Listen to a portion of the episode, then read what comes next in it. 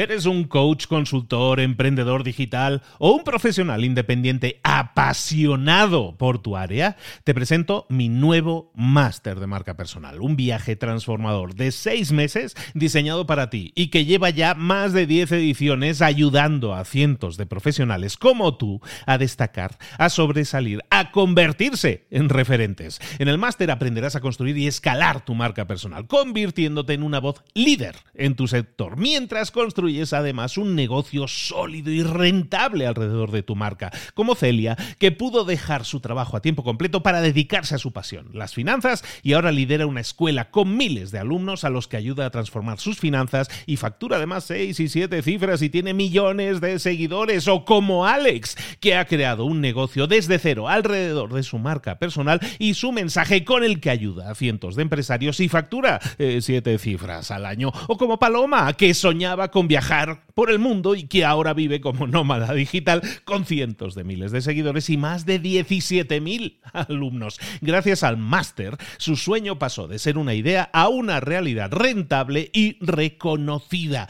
Este es el momento de que tú también dejes tu huella, de influir y de vivir por fin de tu pasión. Visita librosparaemprendedores.net barra marca y descubre muchas más historias de éxito de gente que confió en nuestro método. En junio comenzamos además la nueva generación y añadimos más novedades, más servicios y más soporte que nunca. Únete a la élite de profesionales que ya están cambiando sus vidas. ¿Estás listo? ¿Estás lista para desarrollar tu marca personal y ser nuestra próxima historia de éxito? Pues visita librosparaemprendedores.net barra marca y comencemos. Hola, hola, bienvenidos a Mentor 360. Hoy vamos a hablar de emprender con propósito. Abre los ojos. Comenzamos.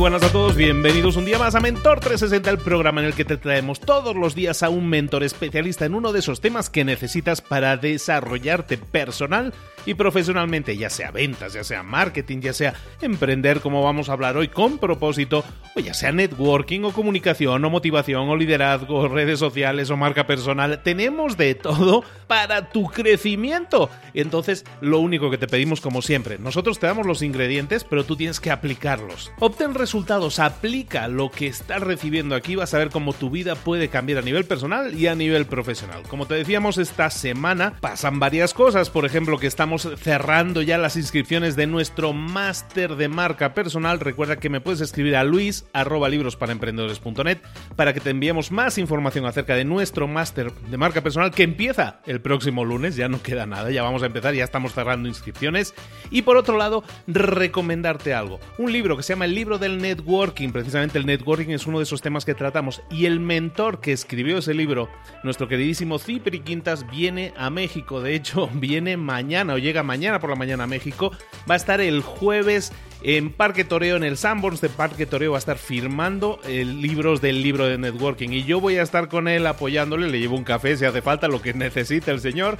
Pero sobre todo también vamos a estar ahí saludando a todos nuestros seguidores de Mentor 360. Vamos a organizar un mastermind ahí con todos los que hayan comprado el libro y lo, y lo obtengan allí firmado es un libro solidario, todas las ganancias van para ayudar a asociaciones que están ayudando mucho. Entonces, si tú también quieres ayudar, si tú también quieres llevarte un libro top que te va a ayudar muchísimo en el tema del networking, Pásate por favor este jueves 5 de la tarde allí por el Parque Toreo en el Sambors de Parque Toreo y eh, Parque Toreo y ahí nos vemos. Para los que no saben de lo que estoy hablando, estamos hablando de Ciudad de México, ¿eh? ¿de acuerdo? Para los que están en Ciudad de México. Para los demás, recordad que es un libro súper recomendable que sigue siendo un super ventas en un montón de países y que esperamos llevarlo al top de ventas también aquí en México. Bueno, ahora sí, vamos con nuestro mentor del día. Vamos a hablar de emprender con propósito.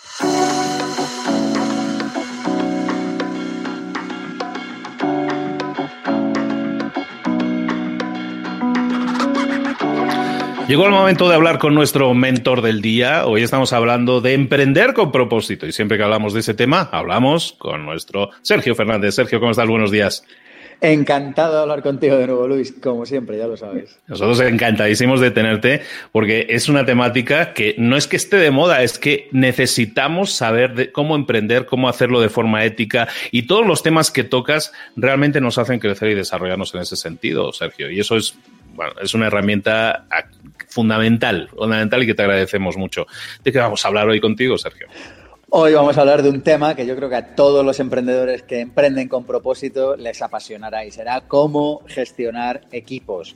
Por aquello de que, ya lo, tú lo sabes, si quieres ir rápido, ve solo, pero si quieres llegar lejos, ve con otras personas. Y sin embargo, uno de los graves problemas que encontramos los emprendedores es cómo gestiono personas. Así que, ¿cómo te suena este tema, Luis? Me suena que es obligatorio que sepamos, porque es el gran problema. Fíjate que lo acabas de decir, si quieres llegar lejos necesitas un equipo.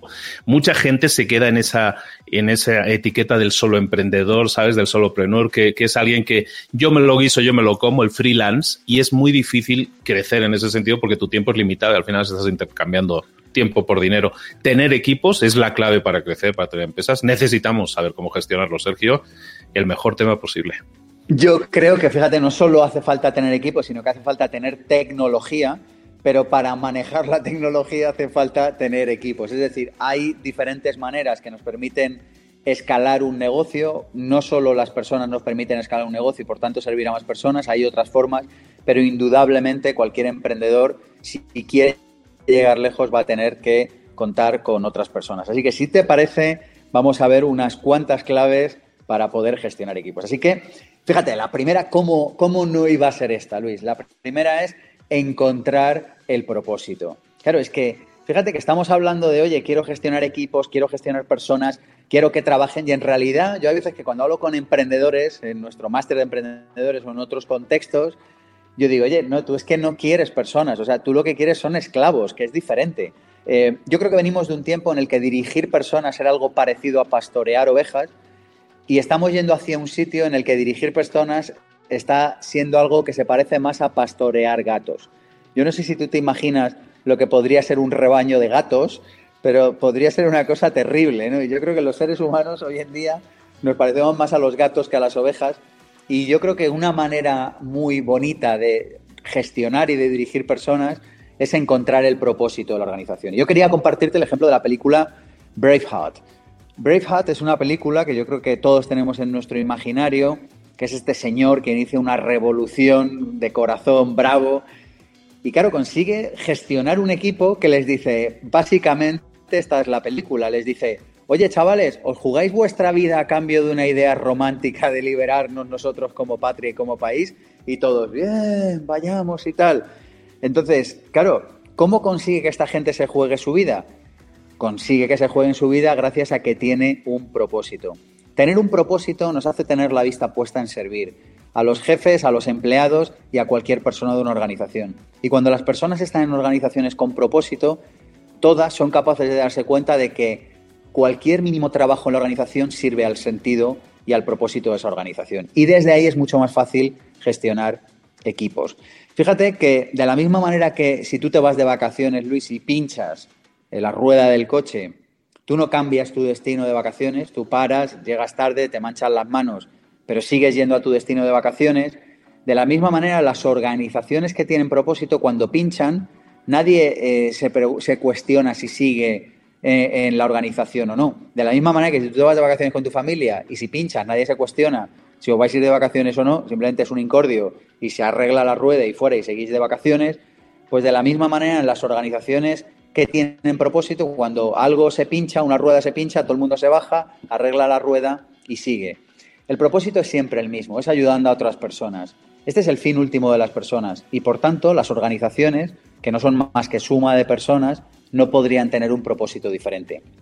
Si el propósito tuyo es servir y el propósito es mío servir, si tú y yo trabajamos en una organización, el, el propósito no puede ser lucrarnos, engañar al cliente, o, coger el dinero y correr. El propósito tiene que seguir siendo el mismo. Por eso, aquellas organizaciones que tienen propósito, que tienen corazón, son organizaciones que funcionan mejor. Funcionan mejor no solo en lo económico. Eh, lo económico es uno de los eh, resultados fundamentales de una empresa, pero no es el único. Una empresa, el objetivo que tiene en realidad es servir a sus clientes. y la consecuencia de servir a sus clientes es ganar dinero. Cuando en una, esto parece una chorrada, pero no tiene nada. Fíjate que muchas veces decimos, ¿cuál es el propósito de las empresas? Ganar dinero. No, no es verdad. Ganar dinero es la consecuencia, debería ser una consecuencia inevitable, debería ser una consecuencia que deberíamos tener en cuenta para poder seguir funcionando con esa empresa, pero el fin último de la empresa es servir a los clientes, servir a la sociedad. De esa manera, fíjate, estábamos rebobino, oye, claves para gestionar equipos. La primera es encontrar el propósito de la organización, porque si tú encuentras el propósito, encontrarás a personas alineadas con el propósito de esa organización y con el propósito de ese equipo. Así que yo creo que cualquier organización que quiera gestionar gente, lo primero que tiene que hacer es encontrar el propósito y encontrar personas que fluyan con ese propósito. Lo segundo que tendríamos que hacer para gestionar personas es definir la cultura organizacional de esta compañía. Oye, ¿y qué es la cultura? Mira, la cultura se entiende muy fácil. La cultura es la manera en la que se hacen las cosas por aquí. Eh, ya está, porque muchas veces se dice, oye, la cultura americana, la cultura japonesa, la cultura mexicana, la cultura española. Oye, la cultura es básicamente cómo se hacen las cosas. Ya está, sin más. ¿Cómo se suele trabajar aquí? ¿Qué, qué, ¿Dónde están los límites de las relaciones? ¿Qué se considera que vale y qué no se considera que vale? Oye, pero esto en una organización, ¿qué es? Pues mira, la cultura es cómo hacemos las cosas por aquí, cómo hacemos las cosas en esta organización. Vale, pero Sergio, ¿y esto cómo lo definimos? Bueno, pues vamos a ver una serie de puntos que necesitamos tener claros para poder definir la cultura organizacional. Fíjate, el primero te diría la misión, el propósito, lo hemos hablado antes, cómo sirvo a los demás. Tener esto claro permite que la organización despegue y permite atraer talento de manera natural a la organización. Lo siguiente que tendríamos que definir es la visión, es decir, cómo nos vemos en tres, en cinco, en diez años. Yo sé que estos son palabras, Luis, que suenan a empresa grande, sé que suena grandilocuente, sinceramente, sé que suena vacío, porque hemos desgastado tanto estos dos términos y el tercero que quería compartir contigo, que son los valores, que son los principios eh, que tenemos en cuenta cuando tomamos decisiones, pero en realidad una empresa que tenga claros sus valores, una empresa que tenga clara una visión hacia dónde va, cuál es el sueño de esa empresa, o una organización, me da igual, una ONG, un partido político, lo mismo me da, y una organización que tenga clara su misión, será una organización que tiene una cultura clara marcada. Si tú no marcas la cultura de tu organización, no te preocupes, alguien lo hará por ti. Y es más, lo va a hacer normalmente el que más tiempo libre tenga, o dicho de otra manera, el que menos ganas de trabajar tenga. Por eso, cuando en una organización los líderes no marcan la cultura, la cultura empieza a deteriorarse. ¿Por qué? Porque son aquellas personas más ociosas las que normalmente marcan la cultura de esa organización. Pero fíjate que no solo incluye la misión, la visión y los valores, sino que además incluye los objetivos, qué queremos este año, incluye las estrategias, cómo lo vamos a hacer, e incluye las políticas, que son las normas operativas. ¿Se permite llegar tarde o no? ¿Se permite robar en esta organización o no? ¿Se permite hablar mal de otro en esta organización o no? ¿Se permite vender cosas a los clientes que no necesiten o no? ¿Se permite dar servicio gratis a los clientes o no? ¿Se permite llevar corbata o no se permite llevar corbata? Esas son las normas operativas. Y el conjunto de todo esto es lo que define la cultura organizacional. Ya, Sergio, ¿y esto por dónde empiezo? Pues empieza por sentarte y definir estas cosas y llegar a acuerdos con tu equipo. Si sois pocos, todos. Y si sois un equipo grande, con los líderes de cada uno de los subgrupos que haya en tu empresa o en tu organización. Sergio, dos claves prácticas para esto. Muy fácil. Primero, repite, repite, repite. Todo el rato, todo el tiempo, todo lo anterior. Porque al final estos mensajes se acaban desgastando. Tú llegas el día 1 de enero y dices, ¿sabéis qué? Somos una empresa que tiene un propósito, que no sé qué, estos son nuestros valores y tal. Al final, como no lo estés repitiendo todo el rato, la experiencia nos dice una y otra vez que la gente se acabará olvidando de esto y se acabará imponiendo la cultura del contexto, la cultura del entorno, la cultura del país. Si tú quieres tener una cultura fuerte, tienes que estar tensando todo el rato, tienes que estar tensando, no lo digo en un sentido peyorativo, lo digo en un sentido de, recordando cuál es eh, cuáles son los principios que rigen en tu compañía. Y la segunda clave práctica sería escribir todo lo anterior y que todo el mundo pueda acceder todo el rato. Eh, que esté en una carpeta compartida, que esté puesto en las paredes de la organización. Claro, yo sé que esto de poner en las paredes de la organización, somos una empresa comprometida. Claro, lo que pasa es que luego los hechos lo tienen que respaldar. Entonces yo aspiro, o por lo menos yo en mi existencia aspiro, a tener menos palabras grandilocuentes y a cambio tener más palabras que seamos capaces de cumplir con coherencia y con sensatez todos los días del año. Y te diría, en, en la intervención de hoy, te diría la tercera clave para gestionar equipos, esto es otra obviedad, pero es lo obvio obviado, contratar a las personas alineadas con la cultura organizacional. ¿En cuántas ocasiones, Luis, en cuántas ocasiones hay personas que no deberían estar en una organización?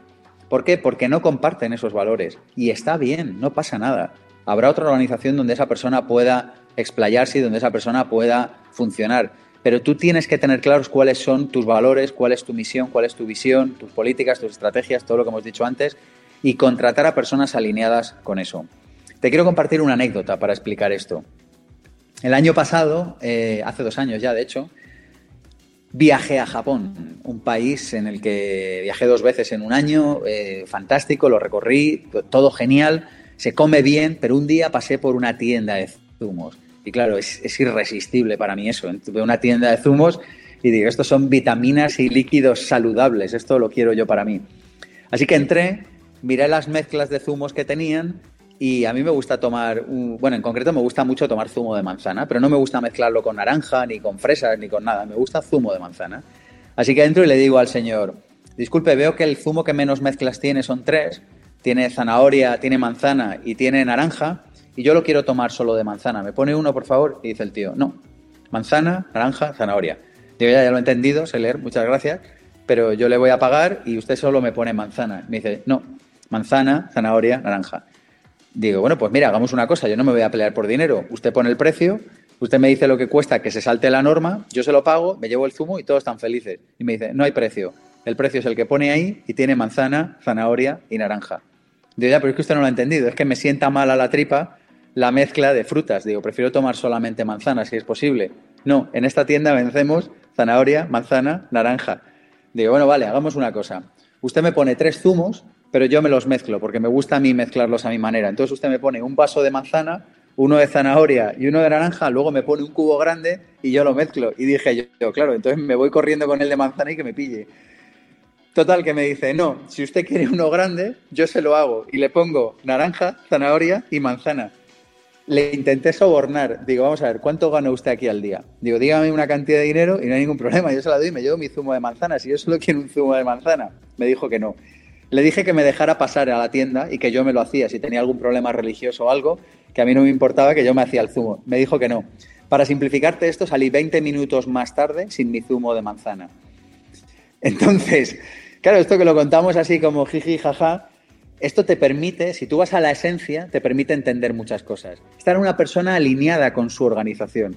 En su organización le han dicho, esto es una franquicia de zumos y aquí el zumo se hace de manzana, de zanahoria y de naranja y el tipo se hace el arakiri antes que alterar un 5% la mezcla que le habrá dado su jefe o que habrá acordado con su equipo de mezcla. Y fíjate que cuando salí yo iba con otro grupo de personas y todos decían, joder, qué inflexibles son estos japoneses, son la leche que más le da al tipo.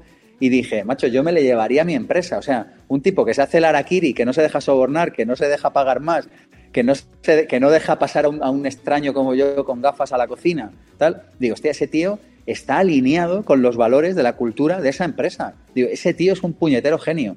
¿Qué es lo que sucede? Que si ese tío lo elevas a la categoría de un país, sucede lo que muchos llaman el milagro japonés. 1945, Japón arrasado completamente. Hay fotos, los que tengan ganas de emociones fuertes en Internet las podrán encontrar. 1968, segunda potencia económica mundial. ¿Por qué? Porque las personas allí, cuando entran a una organización, se alinean con esa organización. Así que nosotros, ¿qué es lo que queremos en nuestra organización? Una vez que tenemos un propósito claro, unos valores que apuntan a, unos valores eh, elevados, morales y, universales, lo que queremos es gente que esté alineada con eso, que no se quede una tapa de bolígrafo, ni siquiera por error en su bolsillo cuando se va a casa. Y cuando tú consigues crear esa cultura, esa cultura además se protege de sí misma, perdona, se protege a sí misma de los demás. Es decir, que si llega uno que no está alineado con esto, y me hace el zumo de manzana, este dice, oye macho, esto es un cachondeo, aquí no queremos gente que haga zumos de manzana aquí a la buena de Dios. Entonces se lo dirá al resto de la organización y el tío que hace zumos de manzana le echan de la organización para que empiece a hacer zumo de manzana, zanahoria y naranja.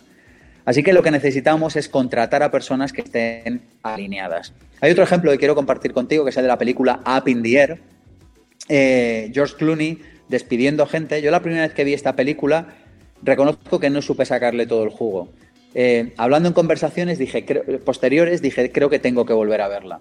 Y le supe hacer una segunda lectura, fíjate, porque a priori parece un tío, eh, no sé si decir agresivo, pero definitivamente como el típico, el perfil del yuppie, ¿no? El perfil del ejecutivo agresivo. Pero fíjate que el tipo hay un momento que se sienta con un cocinero, perdona, con una persona que había estudiado cocina y que estaba en un trabajo y, y se sienta para despedirle. O sea, es un despedidor profesional que va por las empresas despidiendo gente.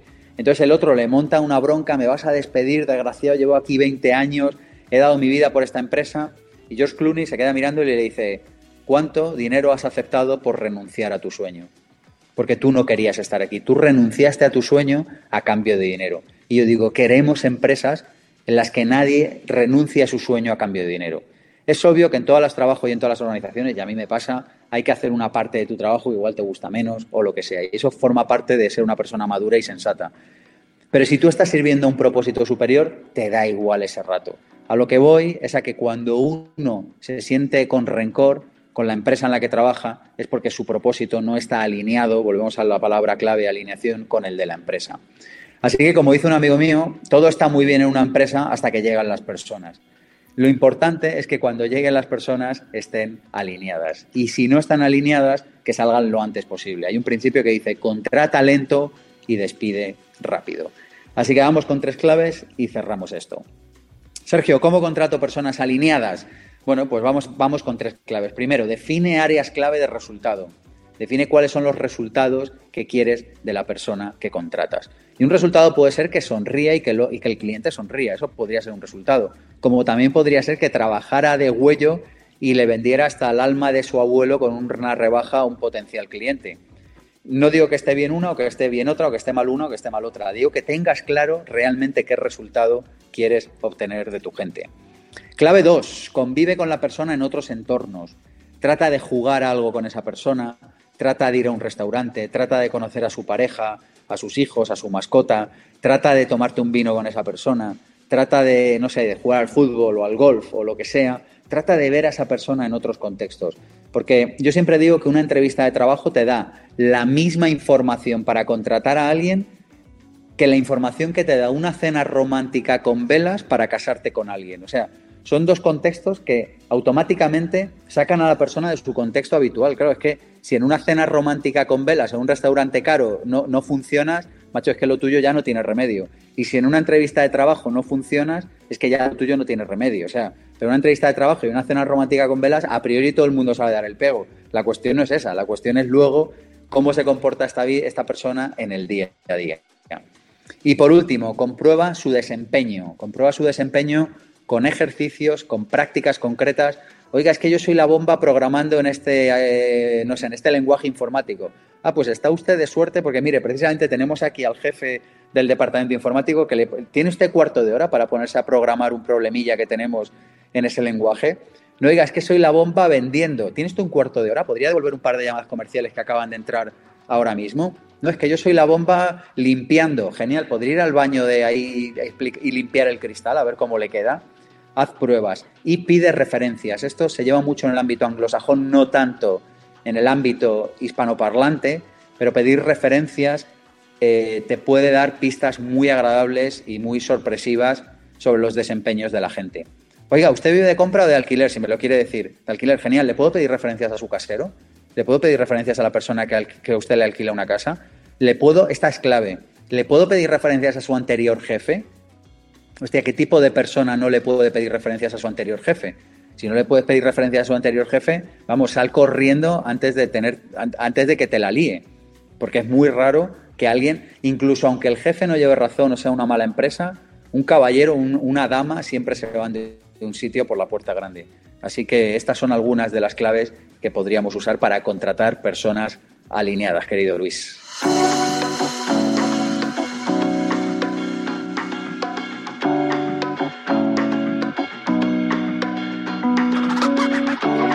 Fantástico tema, estoy encantado con todo lo que estás poniendo encima de la mesa.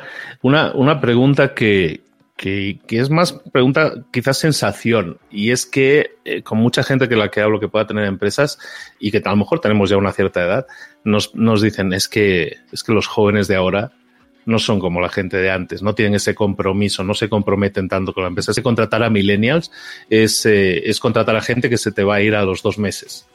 ¿Eso es una realidad? ¿Eso es así? ¿O es un problema de la empresa que no está sabiendo evolucionar en, estos puntos que tú estabas diciendo, el propósito y todo eso? Yo efectivamente comparto la visión del problema, Luis. De hecho, esta semana he tenido dos conversaciones sobre ese asunto. Eh, creo que es un problema real que se está planteando en las empresas y creo que aquí, como casi todos los asuntos en la vida, tienen dos caras.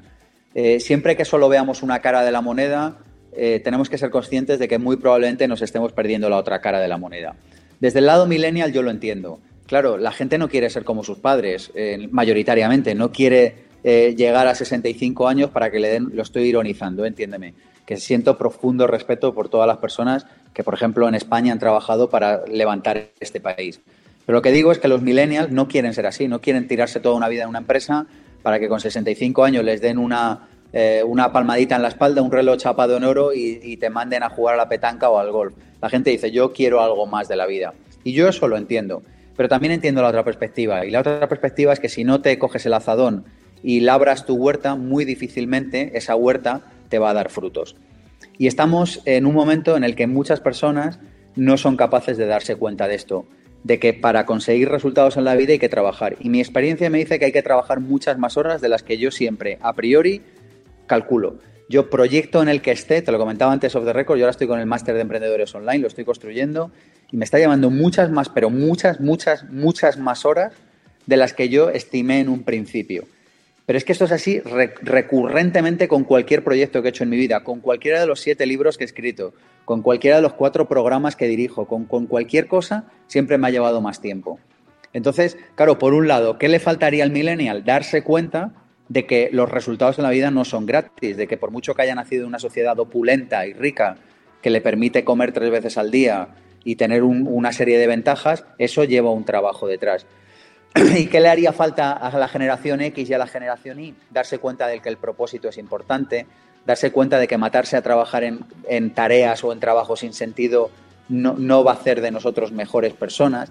Pero si somos capaces de coger lo mejor de las dos ideas, la idea de yo no me voy a partir los cuernos trabajando en una cosa que solo a cambio de dinero. Y si somos capaces de coger lo bueno de la otra idea, que es, macho, hay que trabajar en la vida duro para conseguir resultados. Y tú sabes que yo tengo un libro que se llama Vivir con Abundancia, que hablo de la ley del mínimo esfuerzo. Y cuando hablo de duro no me refiero a que sufras. A lo que me refiero es a que si tú quieres pintar un buen cuadro te va a llevar muchas horas. Yo disfruto enormemente con mis libros, pero las revisiones de los libros son tediosas en el sentido de que son muchísimas horas, son muchas, muchas horas. Cada revisión de un libro igual son 20 o 30 horas. Y yo le doy varias revisiones a cada libro. Entonces yo creo que como siempre hay que coger lo mejor de cada cara. Eh, y el problema, comparto contigo la visión, está existiendo en las organizaciones actuales.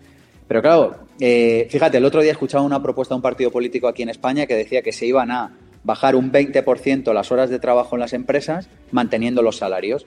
Y claro, a mí eso me suena a que yo eh, corto el 20% de los árboles de mi huerta y me da el mismo número de manzanas o de naranjas.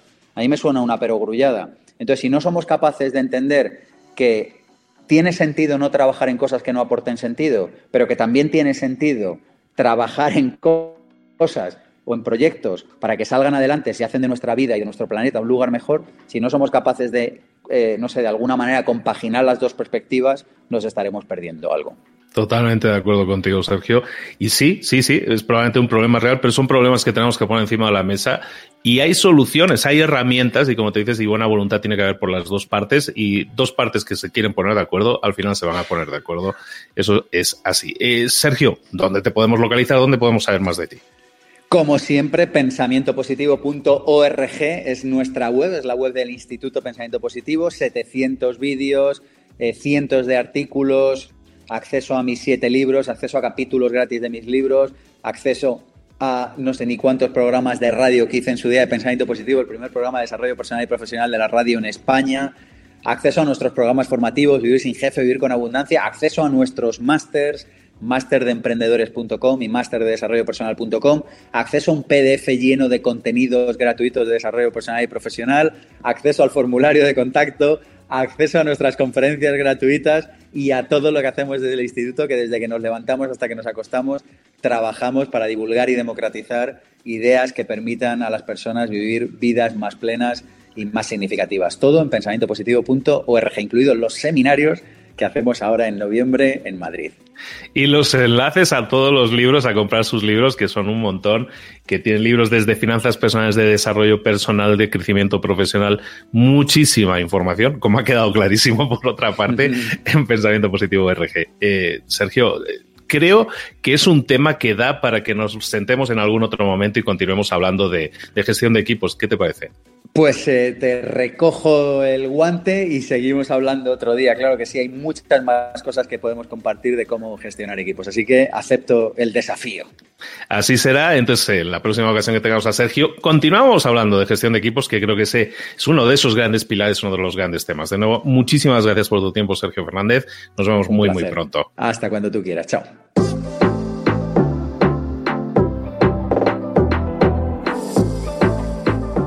Ahora pregúntate, ¿en qué quiero mejorar hoy?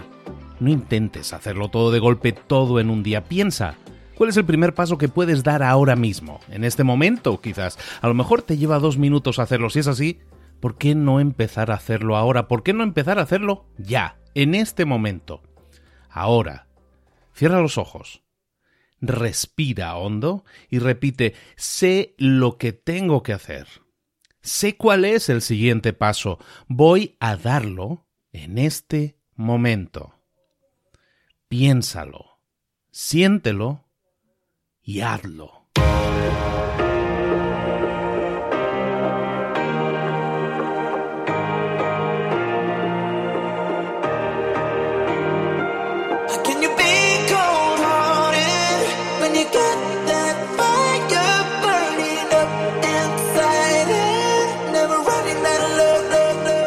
Muchas cosas de las que hemos visto hoy ya las sabes. La mayoría del conocimiento que compartimos aquí ya lo sabes. Sabemos lo que tenemos que hacer, sabemos lo que tenemos que evitar, lo que no tenemos que hacer, todo eso ya lo sabes. El único problema es que no lo ponemos en práctica, no pasamos a la acción y es ahí donde te necesito a ti y a tu compromiso. Si una sola de las ideas que hemos comentado hoy resuena en ti, te llama a ponerla en práctica, entonces, define el paso más pequeño posible, el gesto más mínimo, y hazlo ahora mismo.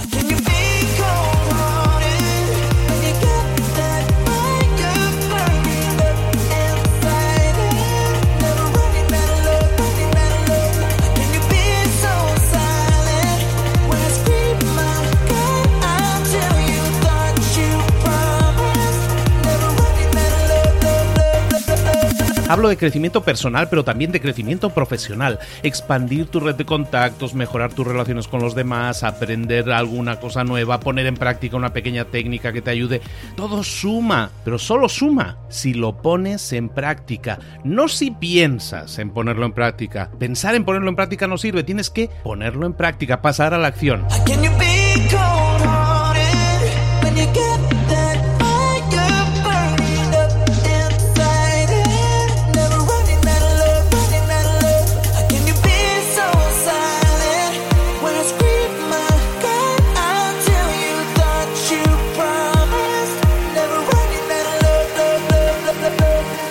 Acuérdate de este ingrediente secreto también. El ingrediente secreto es la actitud. Tu actitud. Tu actitud transmite. Si sales a la calle con ganas, la gente lo va a notar. Si sales a la calle sin ganas, la gente también lo va a notar. El mundo está ahí fuera, te está esperando, por lo tanto sal ahí fuera, sal a la calle y sal con ganas, sal con actitud. No esperes a mañana, ya sabes lo que tienes que hacer y ya sabes que lo puedes hacer hoy. No veas pasar la vida, vive la vida. Tienes las mismas 24 horas que tienen los demás, haz que valgan la pena. Entrega en estas próximas 24 horas tu mejor versión. Te esperamos aquí mañana para continuar creciendo. Te esperamos aquí mañana con más mentores, pero el día de hoy está completito delante de ti. Así que ponte en pie pisa fuerte, respira hondo, sal ahí fuera y conquista tu día. ¿Eres un coach, consultor, emprendedor digital o un profesional independiente apasionado por tu área? Te presento mi nuevo máster de marca personal, un viaje transformador de seis meses diseñado para ti y que lleva ya más de 10 ediciones ayudando a cientos de profesionales como tú a destacar, a sobresalir, a convertirse en referentes. En el máster aprenderás a construir y escalar tu marca personal, convirtiéndote en una voz líder en tu sector, mientras construyes construyes además un negocio sólido y rentable alrededor de tu marca, como Celia, que pudo dejar su trabajo a tiempo completo para dedicarse a su pasión, las finanzas, y ahora lidera una escuela con miles de alumnos a los que ayuda a transformar sus finanzas y factura además 6 y 7 cifras y tiene millones de seguidores, o como Alex, que ha creado un negocio desde cero alrededor de su marca personal y su mensaje con el que ayuda a cientos de empresarios y factura 7 eh, cifras al año, o como Paloma, que soñaba con viajar por el mundo y que ahora vive como nómada digital con cientos de miles de seguidores y más de 17.000 alumnos. Gracias al máster, su sueño pasó de ser una idea a una realidad rentable y reconocida. Este es el momento de que tú también dejes tu huella, de influir y de vivir por fin de tu pasión. Visita librosparaemprendedores.net barra marca y descubre muchas más historias de éxito de gente que confió en nuestro método. En junio comenzamos además la nueva generación y añadimos más novedades, más servicios y más soporte que nunca. Únete a la élite de profesionales que ya están cambiando sus vidas. ¿Estás listo? ¿Estás lista para desarrollar tu marca personal y ser nuestra próxima historia de éxito? Pues visita librosparaemprendedores.net barra marca y comencemos.